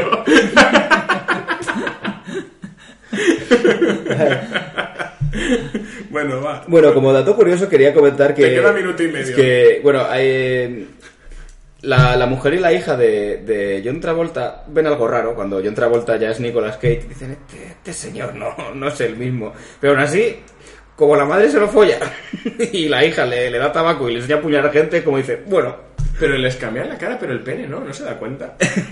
hacía tiempo que no follaban. Esta mujer necesitaba ya lo que fuera y le pareció bien. No sé. ¿Tú qué tienes con los penes? Yo tengo uno. Vale, vale, vale. La que tengo es uno. Es difícil no sacarlo cuando así a los podcasts. Ah, no, yo no he sacado el pene aún. Sacarlo como tema de conversación. Eso sí. Y bueno, fuera eh, también decir, no sé, por ejemplo, la, la, escena del final, ya en la iglesia, con ellos ahí un poco, que es un poco noventera y tal, no sé, a mí la- el- los tiroteos y... Y aunque me he dado cuenta la última vez que la persecución en lancha no puede notarse más que son extras, que ni John Travolta ni Nicolas Cage estuvieron ahí, pero vamos, no se puede notar más. Pero no sé, sobre todo me parece una película de acción que, en fin, pues sí, te cuenta una cosa pues bastante inverosímil y, bueno, y a partir de ahí tampoco se para demasiado en explicarte demasiadas cosas, por lo que creo que, que al final es lo de menos. Una película de acción con muchos tiros y, en fin. Y sobre todo que si la ves desde esta perspectiva, desde la risa y pensando en Nicolas Cage como sobreactor y en John Travolta como que podría haber tenido una carrera más interesante de la que ha tenido finalmente, eh, te la tomas a risa y se disfruta. ¿sabes? Sí, porque John Travolta, bueno, eh, antes de Pulp Fiction tenía papeles interesantes, Pulp Fiction lo rescata y luego a partir de ahí es... Hay que decir que Sí. la cara de Lucas no es de disfrutar ni siquiera de risa. No, no, no. eh, ¿Recordáis una, una peli que se llamaba Este Poli es un panoli? Hostia puta. Lo digo porque durante mucho tiempo, eh, durante mucho tiempo no, pero durante un tiempo era pequeño y tal, pensaba que ese era el título de cara a cara. Durante un tiempo eras pequeño, yo me he quedado con eso. Me parecía una premisa, o sea, la premisa de la peli va muy guay con, con, con el título. Poli es un panoli. Le voy a gastar un bromazo. Sí. Parece Y aunque la gente no va a estar nada de acuerdo conmigo, voy a defender Yo me, otro cago, momento. yo me cago en Darth Vader. ¿Qué puedes decir peor? ¿Qué puedo decir peor? Me- a mí me parece muy interesante cuando eh, John Travolta se despierta con la cara de Nicolas Cage y no puede estar más jodido. O sea, tú imagínate que te despiertas de un sitio y tu cara es la de Nicolas Cage. Es, es que la- es la relación que tendría cualquier persona humana. Piénsalo. ¿Con qué cara Dale- quieres despertarte? ¿Con la de Travolta? ¿Con la de Nicolas Cage? ¿Sin cara? Hombre, los dos están calvos. Prefiero la de Travolta que es más guapo. No sé yo qué decirte. No, a mí hay una cosa que siempre me chirría de esa peli y es que Se cambian las pieles, pero los huesos son los mismos. Entonces, Claro, como es que... determinan tus Tendría que quedar un poco como la casa de los mil cadáveres. ¿no? o, o como las hijas de Bruce Willis. Eso es Que de- la cara de Demi Moore tensada sobre el cráneo de Bruce Willis. Entonces, Además, lo que- las tres, las tres hijas. Lo, lo- lo extraño que, que yo vi esa peli, que es eh, muy tonta y tal, pero sí que tiene un factor de diversión que, por ejemplo, no tienen otras mierdas como mm, Misión Imposible 2 de John Woo. Por que es- ejemplo. que, que esa no tiene diversión en ninguna clase, pero cara a cara, venga, va, te ríes. Mm. Es que, joder, podían haber modificado un poco la cara, aunque sea que luego pueda decir, hostia, te veo raro. Hostia, le O- quitaron el bigote. o por lo menos decir, no, no solo, no solo te operamos la cara, sino que te cambiamos la estructura ósea, algo así, y que después, cuando le vuelven a poner su cara, ya esté deforme, para que se quede una secuela, pero este es no. Te quitamos la piel, la ponemos en otro cráneo, queda de puta madre, y luego te volvemos a poner tu piel y queda de puta madre. Le daría un poco más de peso al sacrificio que hacen ellos al cambiarse la cara, ¿no? Pero bueno, yo qué sé, es John mientras haya palomas. Además de decir que creo que es la, la película que mejor inserta las palomas, porque como están ahí en la playica y entran, pues bueno, pues ahí está en feste el guarro. pues palomas. Pues si queréis pasamos a la siguiente. Hago yo otra para ir intercalando y no hablar yo tan seguido. Y no sé con cuál meterme. Bueno, va, voy a, voy a defender otra, otra buena. Alicia en el País de las Maravillas de Tim Burton. Cojonudo. Cojonudo porque te encanta la película, ¿no? Ni la he visto. Hay mucha gente que me ha dicho, ¿y de esta qué vas a defender? Porque tiene poco que defender. Y bueno, Debo, tengo que aclarar primero que Tim Burton murió, ¿vale? O sea, esto lo sabemos todos, todos los que nos preocupamos. Tim Burton murió en un avión cuando hizo Big Fish, que es su última película. Entonces, eh, iban en un avión al preestreno y, y en ese avión murieron eh, Tim Burton, eh, Elena Bonham Carter, que ya nació muerta, pero se murió otra vez, y, y más gente. O sea, ese avión fue una catástrofe para la cultura mundial, porque ahí murieron los de Dover, murió Will Smith, los guionistas de Los Simpsons, fue apoteósico, lo que no sé es por qué no salió ni en las noticias. ¿Vale? Entonces, Tim Burton, para mí, Big Fish es su última película buena, y a partir de ahí todo lo demás, bueno. Bueno. Pero esta Yo creo que su hijo, José Luis Barton, hizo, hizo alguno de los proyectos. Eh, cogió las ideas, no estaban mal, pero decía, se nota...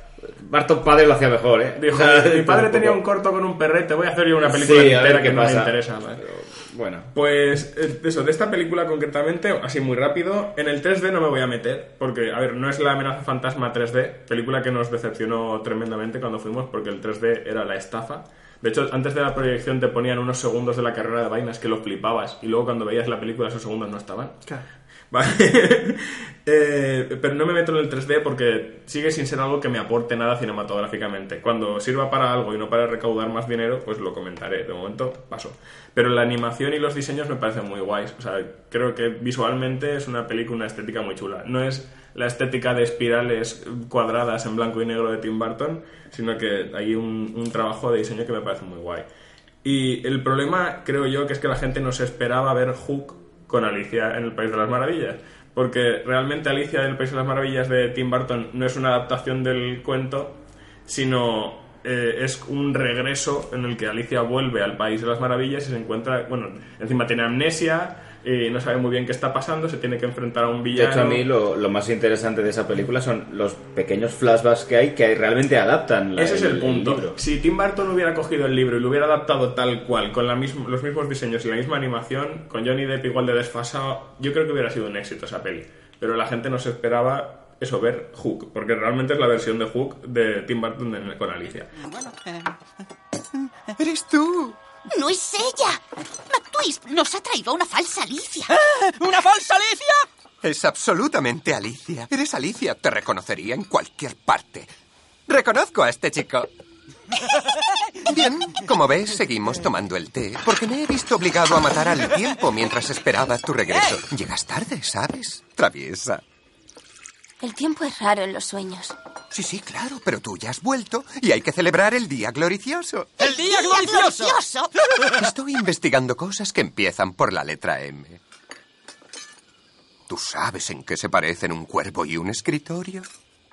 Y ya como último dato, yo creo que en países como este, ¿no? como en España, que el villano o el monstruo final sea el Jabberwocky, que es un bicho que a nosotros nos la trae al Pyro, que es más de la mitología anglosajona, eh, no En hizo- realidad es un invento total de la novela, bueno, de los libros. Claro, de- pero que no, no, sale no los- de No, mitología pero nada. ha cuajado mucho. Ha cuajado Sí, mucho, sí, claro, porque claro. es- el poema del Jabberwocky está muy, muy instaurado, ¿no?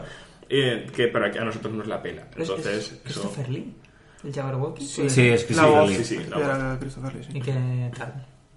No, está bien, está bien, está bien. Hombre, tiene buena voz, por lo menos. ¿no? Claro, sí, no sé, a mí, bueno, canta hasta heavy metal. Coño, claro. si puedes cantar discos con Rhapsody, tienes buena voz. Claro. Y nada, esto es mi defensa. Yo creo que es- de, de todas mis defensas es la que va a quedar más digna. Pero, no sé, la gente yo animo a que la vean porque la verdad es que, es que está muy chula. Yo he de decir que, bueno, no me, no me lo pasé demasiado bien, pero tampoco me parece una mega mierda. Es de las pocas veces que dije, "Meh, bien. O sea, no sé, creo que sí que ti- tiene bastantes peores. Por ejemplo, la de Sombras Tenebrosas, eso me parece una, una mierda increíble, pero vamos. O sea, yo, yo si tengo un revólver a mano, cuando la vi me pego un tiro. Pues, Paco, tírale. Pues yo voy a hablar ahora de Death Stalker, el último guerrero, película de bárbaros de 1983. ¿Alguien no la comprende? Que no la- Hay- yo hay creo mucha que gente que no la conocerla comprende. es quererla. claro, ese es el tema. Yo, a ver, es una película que mucha gente disfruta, ¿vale? Y, y realmente yo la vi después de haber visto varios reviews, decía, hostia, cine de bárbaros súper chungo de mierda y tal. Death Stalker, el último guerrero, no es cine de bárbaros súper chungo de mierdas. Es la segunda mejor película de bárbaros después de Conan el Bárbaro. Para mí es mucho mejor que Conan el Destructor, mucho mejor que El Señor de las Bestias. Va. Ahí debo decirte que yo, pero porque la- es de las primeras que vi y porque me encanta, Los Bárbaros, Los bárbaros- Los gemelos bárbaros. con los hermanos No, bárbaros, tío, vete a cagar, eso me es- parece brutal. Bueno, vale. Barbárica es bastante. No, ni siquiera, porque es como del circo. Es, muy jodida. Pues Death Stalker es una peli que se llevó, pues evidentemente, es que no creo ni que tuviese malas críticas, que es que es una peli chunga y punto. Eh, por ejemplo, en Rotten Tomatoes tiene una 1,5 estrellas, tiene un poco más que en Interman Broncos. Eh, pero en taquilla fue un exitazo, o sea, costó 457 mil dólares y recaudó casi 12 millones de dólares. Supongo que incluyendo VHS Factoría Corman. y tal. Claro, Roger Corman hacía nueve pelis al año suyas y producía otras 200 y nunca perdió dinero. Pero bueno, el caso es que la peli tiene todos los componentes que necesita una película de bárbaros. Sobre todo tetas, montones de tetas, además de pedazotías. Tiene a la pobre Lana Clarkson, que acabó muy mal en la vida. Mm, No voy a contar la historia, pero que tenga curiosidad que lo mire en Wikipedia. A Y de Barbie paso que le mire las tetas. y que le mira las tetas, pero bueno, con respeto a la mujer. Eh, Barbie Bento, que básicamente era, pues, no sé si chica Playboy o chica Penthouse, y, y bastantes mujeres anónimas por ahí corriendo eh, casas de ropa.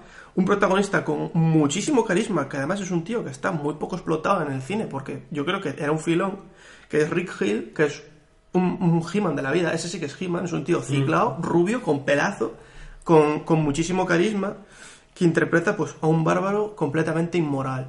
O sea, si, si hasta cierto punto Conan tiene un pase que busca venganza, tiene alguna motivación en la vida. Y busca venganza. Claro, hablo, hablo de la. Busca- Hablo de la Conan. Sexo eh, y hablo de la. cerveza. De la película de Conan, ¿no? Evidentemente estamos hablando de pelis. Eh, Este. A mí me la suda todo. Mira, yo quiero aquí.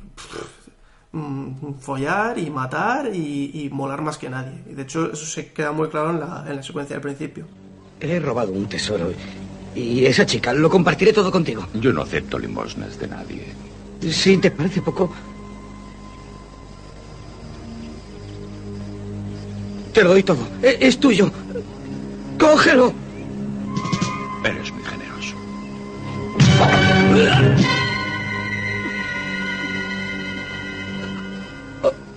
Tiene un montón de sangre, tiene un montón de decapitaciones, tiene eh, unas peleas que, bueno, tampoco son em, eh, las películas, las peleas de, de- la nueva trilogía de Star Wars, que es lo único salvable, pero son peleas muy chulas, de espada para adelante, espada para atrás y bastante curradas.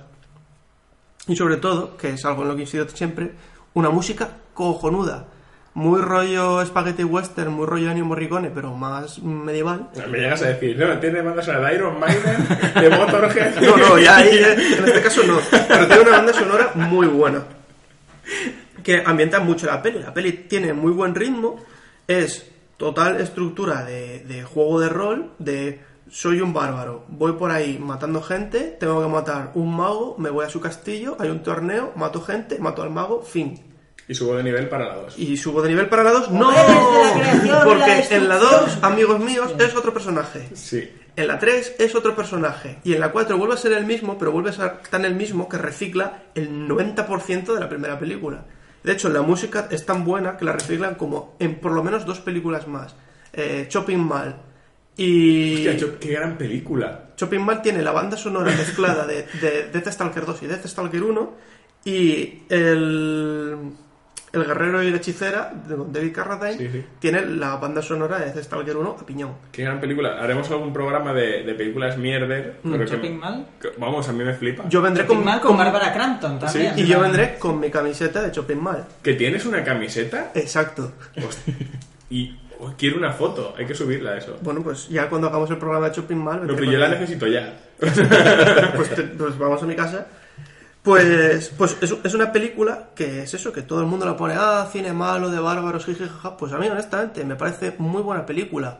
Muy, muy divertida, muy entretenida, muy solvente y muy digna para lo que es el género de En bárbaro. general es una saga cojonuda. Yo solo he visto la la primera. 3 es muy mala y la 4 también. Pero la 1 y la 2 en su rollo están, están muy chulas. Si le pusiese alguna pega a la película sería que el papel de Lana Clarkson está muy desaprovechado. Porque era un personaje que sí que tenía mucho peso. Ya estaba muy guapa. Hacía bien lo de chica dura hasta cierto punto. Y tenía mucho carisma y bueno, tampoco sale mucho en la peli. Lo suficiente para enseñar las tetas para que se la tire Rick Hill. Y, ya está. Y, y sobre todo, Rick Hill, ¿por qué no has hecho más pelis de bárbaros? O sea, te queremos, Rick Hill. ¿Por qué? Danos una explicación.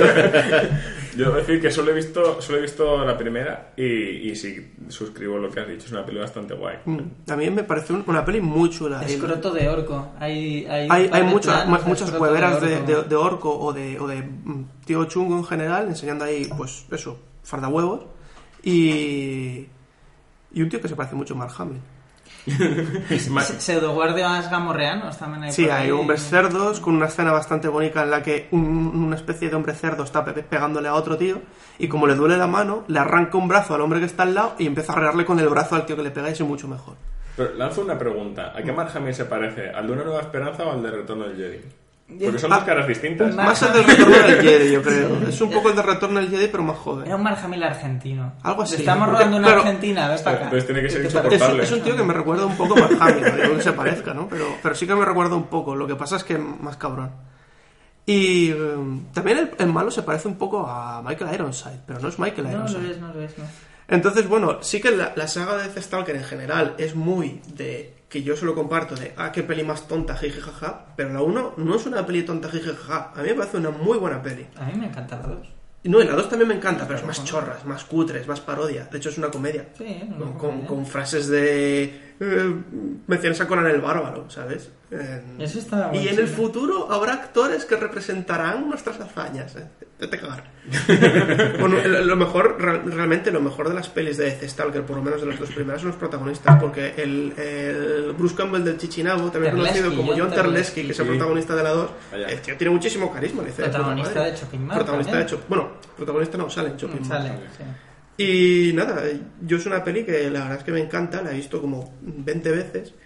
Y menciona el cartel de Boris Vallejo de creo que todas las películas de Death Stalker no ¿Y sé, los spin-offs también? y de los spin-offs de Barbarian Queen también son bastante respetables Barbarian aunque- Queen también con. Lana Clarkson de protagonista Sí, sí, sí, sí. aunque no son tan buenas o sea que es, ya es más cine malo ¿no? Muy poquita divertido pero pero bueno, eh, no sé, yo lo considero una peli muy muy entrañable y que dentro de lo que es el cine de bárbaros, que en general es no es muy bueno, es, a mí me encantan todas, pero no son muy buenas, yo la considero la segunda mejor. Eh, una nota al margen. El director de, de Mall Mm. ¿Sabéis? ¿Era Jim Wynorski? No tenía ni idea. No Me tengo ni idea. Yo me apunto aquí. Me tira el pegote aquí como si no hubiera un mañana. De hecho, toda la pinta que te has inventado el Yo- nombre. yo- yo me parece que Ojo, que Jim Wynorski es un, un director de los que sigo la filmografía también. Yo tengo que apuntado que IMDb. Death Stalker la dirige un, un tal James Bartelati. Yo le dedicaría Pero- un programa entero a Jim Wynorski. Vale, Pero bueno, eso ya, ya lo veremos. bueno, eh, si no hay nada más que decir de Death Stalker, a ver, yo tenía aquí más pelis, pero voy a guardar algunas para futuros programas, porque ya nos ha molado y, haremos en un futuro más lejano, ¿vale? Ya dentro de meses, meses, para no hacer siempre lo mismo, haremos otra entrega de películas incomprendidas. Pero sí que quiero hacer una que, que me mola, que son dos por una y además subir la imagen promoción, una de las imágenes promocionales en las redes sociales, que me parece flipante y es muy incomprendida. Y son la- las dos películas de Halloween de Rob Zombie.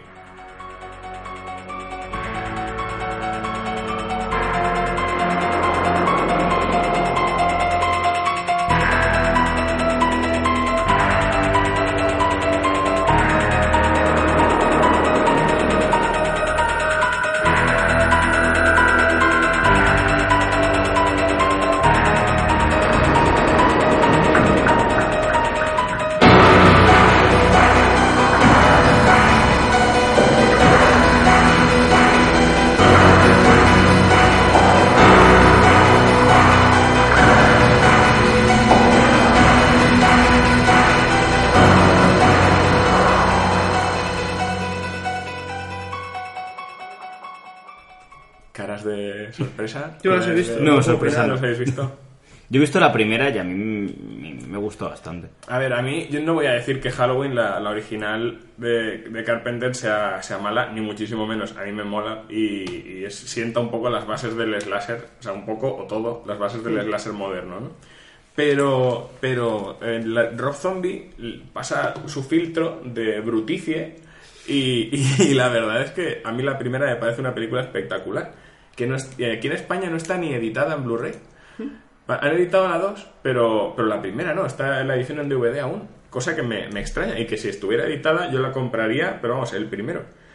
Eh, me parece una peli cojonuda, porque es eso, es la, la misma, la misma peli, pero pasada por el, con el- todo lo, lo vasto que es eh, Rob Zombie, re- la revitaliza en cierto sentido y además tiene mucho gancho, porque con, el, con la dirección y hasta la banda sonora que él la reinterpreta, eh, es súper impactante. Además, indaga en, en- un poco en el origen de, de Michael Myers como psicópata, que en la original también tenía su flashback este de la fiesta, tal. Mm. pero aquí es que en el casting ha cogido a un niño que era todo el mal rollo del universo.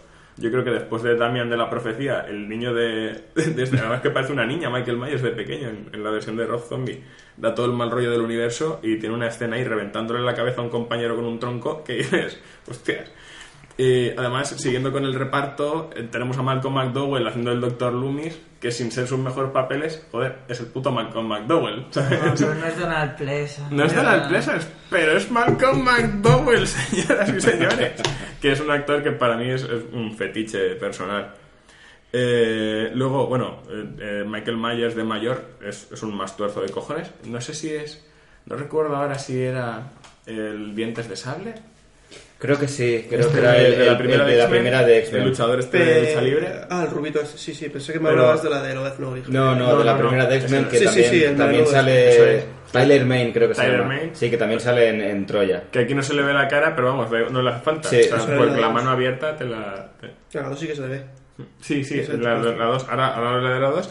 Y bueno, decir que en la primera también sale Dani Trejo en un cameo, en una escena que me parece brutal, porque Dani Trejo es como el, el único amigo que tiene Michael Myers dentro del psiquiátrico en el que está encerrado y no acaban bien, tienen una, una disputa y, y, se resuelve de manera desfavorable para nuestro amigo mexicano. De hecho, creo que salvo en las de Machete, Dani Trejo muere en todas las películas de que las que sale. Si no muere de los teleñecos porque es infantil la película. Bueno, muere en cierta manera porque le Bueno, sí, en la primera le cortan, pero en la, la de. en la primera de, la- de las nuevas, ¿no? La, la del Tour de los Muppets tiene, tiene un papel bastante curioso, Dani Trejo. Va, y sobre la 2, muy rápidamente, decir que yo la primera vez que la vi no me gustó nada en absoluto, porque pensaba que me habían tomado el pelo. Ya cuando me serené, de hecho podría estar en, en nuestro podcast de cosas que odiamos. Pero luego me serene, pasaron un- un- meses, un año y algo, no sé qué, y la volví a ver. Y, y entonces la, la comprendí, ¿vale? El- por eso la he metido en incomprendidas. La, esta la incomprendí hasta yo. Y me parece una de las películas más necesarias del film de terror de, de los últimos años. Porque su principio. No sé si hacer spoiler, si destripar la película. No, de esta no lo voy a hacer. Solo voy a decir que los primeros 30-35 minutos de la película una vez terminaron esos 35 aproximadamente minutos, me, quedé boquiabierto y dije, pocas veces me había vacilado tanto un director de cine con una peli. O sea, me explotó la cabeza brutal. Y a partir de ahí, la peli es otro rollo completamente distinto. ¿Vale? Tiene dos partes muy diferenciadas. Es un poco la chaqueta metálica de- del slasher, ¿vale? El, el resto de la película es una rayada onírica muy en la línea de la Casa de los Mil Cadáveres, con, con visiones. Hay un caballo blanco, Sherry Moon zombie, que aparece por ahí vestida de blanco, que es la madre de Michael Myers, y aparece ahí en plan mm, espectral. Eh, es un y además eh, Michael Myers va un poco como a mí me recuerda mucho al Frankenstein clásico porque tiene las escenas de ir por ahí con, con la máscara que se le va rompiendo según va pasando el, el metraje y se encuentra con una niña no sé qué tiene ese rollo de el monstruo sensible pero en el fondo brutal pero incomprendido ¿no? entonces sí, me mola mucho porque quitando todo el rollo onírico que a la gente le suele sacar de quicio y el caballo blanco que está hasta en la sopa y el final que a la gente no le suele gustar tampoco eh, es una mezcla eso de Frankenstein con la casa de los mil cadáveres y además es que después de la vacilada que te pega al principio, vamos, a mí me podía haber puesto lo que quisiera, ¿no? A mí me gustó mucho. No sé si la habéis visto. ¿Tú, no, ¿tú no la has visto? no, yo solo he visto la. No la- Pues hacedlo, cabrones. De la saga de Halloween he visto la de Carpenter y la primera de Rozo. ¿Tú que eres fan? ¿Halloween 3, sí o no? Hostias. Sí, eh, la Season tres, of the The Witch. Season of the Witch. A mí me gusta. A mí también. Me gusta más que la 2. A mí también. Y, y desde luego más que H20. Sí. Pero y que todo lo que hay en medio. Claro, pero que si me das después. elegir, me quedo solo con la primera de, de las clásicas. Sí, pero a mí, yo me, yo me quedo con. Me gusta la primera, pero la 3 me parece muy buena en su Sí. medida. Si no lo hubiesen llamado Halloween y lo hubiesen llamado su puta madre, Mejor. Otra cosa. eh, la gente no le tiraría tantos palos, pero a mí, incluso. vale que la 1 es mítica y es un clásico, y es de John Carpenter y siente todas las bases, pero me lo paso mejor con la 3 que con la 1. A su manera, me da más miedo. Sí, es que la 1 a es mí lenta. es muy... Sí. Y al final es, toda la acción está comprimida al final, todo el principio, pues vale, tampoco hay tanta sangre ni tanto miedo. No deja de ser un tío con un, cuchillo, que es lo que hablábamos anteriormente en otros episodios de la peligrosidad. Es un tío con un cuchillo. Tú con una pistola eres más peligroso, porque Jason no lo puedes parar, Freddy no lo puedes parar. Pero ese tío, que, que le- vale, la película le pegan tiros, pero si yo cojo una escopeta y es Estados Unidos y le vuelas la cabeza, se acabó el problema. Sí, sí, de hecho podría ser cualquiera. O sea, bueno, es de los primeros slasher, como decíamos, que sientan un poco las bases. Mm. Pero no sé si, si conocéis una que se llama El tren de la muerte, creo que se llama, donde el, el malo es David Copperfield, el mago. ¿Qué dices? Es como inauguran, no me acuerdo qué, y hacen una fiesta dentro de un tren. Y una fiesta de disfraces ahí. Pero esta también es la de Jamie Lee Curtis. Mm, Pues no recuerdo si. Creo que no. No, ¿no? No, vale, vale. Es que hay una con Jamie Lee Curtis jovencita con fiesta de disfraces en el tren. Y slasher. Pues a lo mejor es la misma. Ahora no me acuerdo si era Jamie Lee Curtis. Es que se me quedó grabado David Copperfield. ¿Vamos a usar la carta de, de Google en directo? no, mira, buscadlo vosotros, el, el que tenga interés. Eh, pero lo estás buscando, ¿no, Lucas? Es que tengo interés, es que tengo interés. Está claro, yo digo, buscadlo, el que tenga interés, pues Lucas lo está haciendo. Terror Train de 1980. Sí. Con Jamie Lee Curtis y David Copperfield, sí. Muy bien. Qué listos sois los dos. Pues sí, sí, eh, David Copperfield, pues os he jodido que es el malo, pero, pero que al fin y al cabo es un slasher de un señor con un cuchillo. Y, y nada, se nos está acabando el tiempo, queda un minutito y algo. Pero claro, esto por ser un... Habéis visto que eh, en cada programa intentaremos introducir la temática del siguiente para generar un poco de hype o no y, y que sepáis por dónde van a ir los tiros. Este, por ser un bonus, no va a ser menos. Entonces ahora empezará a sonar aquí la alarma de, de Ultraman, de, de la polución. Vale. al final la, de Porque la cuenta al final atrás, esto es solo una galaxia con Ultraman. solo es la galaxia con Ultraman, sí señor. Voy a traerme un muñequito de Ultraman aquí en la Traerlo, echarle una foto. Entonces, yo os quería proponer una cosa. Una cosa que, que a Pablo ya le comenté en su día y es una especie de juego, ¿vale? ¿Tiene que ver con una galleta? Yo no juego. ¡Qué puto asco, Paco! sé exactamente a qué juego te refieres. Pues ya sabes por qué no quiero jugar. no, no, yo tampoco, ¿vale? si queréis saber a qué- a qué- de qué se trata el juego de la galleta, eh, escribidnos a- al Facebook eh, Solos en la Galaxia o el Twitter arroba Solos Galaxia y os lo contamos de mil amores. Nunca mejor dicho. vale. Un avance, Grey ha jugado alguna que otra vez. ya está sin galleta. Ya está sin galleta. ya hay que destruir aquí a, a Gigan. Vale. vale, pues os propongo un juego ya en los minutos de descuento. Para hacer otro programa bonus en un futuro. Se llama el, el reto mierda para ti. ¿Vale? Que es una cosa muy esquizofrénica que se me ocurrió. Y es que penséis en.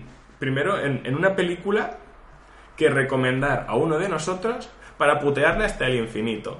Una película que vaya a sufrir y que no se pueda pablear, hay que decir a nuestros oyentes que el verbo pablear, aquí en homenaje a Pablo Manuel Negra, que consiste en ver una película así, haciendo clics selectivos, acelerando un poco la velocidad, ¿vale? Ayudando un poco al director a que sea todo más ágil. Eso no vale, habría que verla del principio hasta el final. Es ir a joder, ¿vale? Porque si esto eran películas incomprendidas y próximamente haremos el de cosas que odiamos, aunque realmente ya lo hemos grabado, que es la magia de los podcasts. Eh, en este caso vamos a odiarnos a nosotros mismos con películas de mierda. Pero eso no, no vale, porque él me dejó Happiness y yo le dejé Interman Broncos. Y, y ya lo hemos hecho eso. No, no, no, hay que hacer una nueva. Mm, madre mía. Aquí me tienes que empezar a pagar. Esto no. este masoquismo yo no lo acepto gratis. Yo te pago en alcohol, Paco, y no estás bebiendo. Pues la mitad me lo he traído yo de casa, o sea que. pues la próxima vez traeste menos. Bueno, pues nada. Y lo trae todo bot.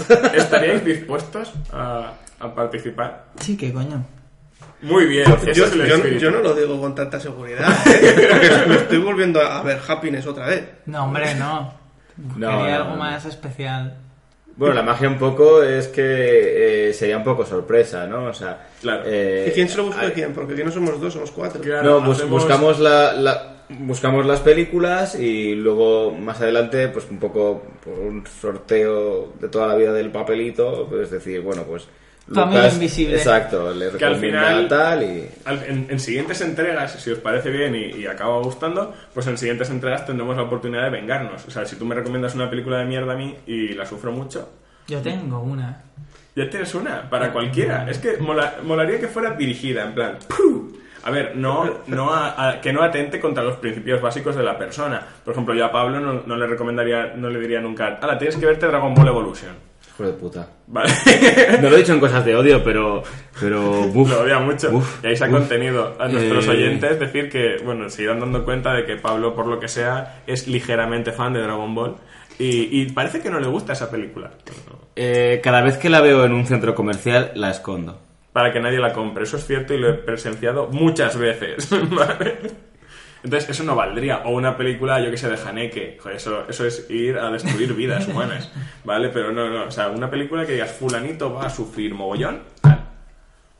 Pero luego el propósito que es cagarse en la película. Claro, directo, claro, luego o- comentarla. Ah, muy bien. bueno. Que me estáis mirando como que yo tengo que decir que sí. Claro, me di que sí. Porque todos los demás ya hemos dicho que sí. De hecho, en cuanto digas que sí, se termina este programa bonus. Pues va a ser como, como el final de Los Sopranos, me parece.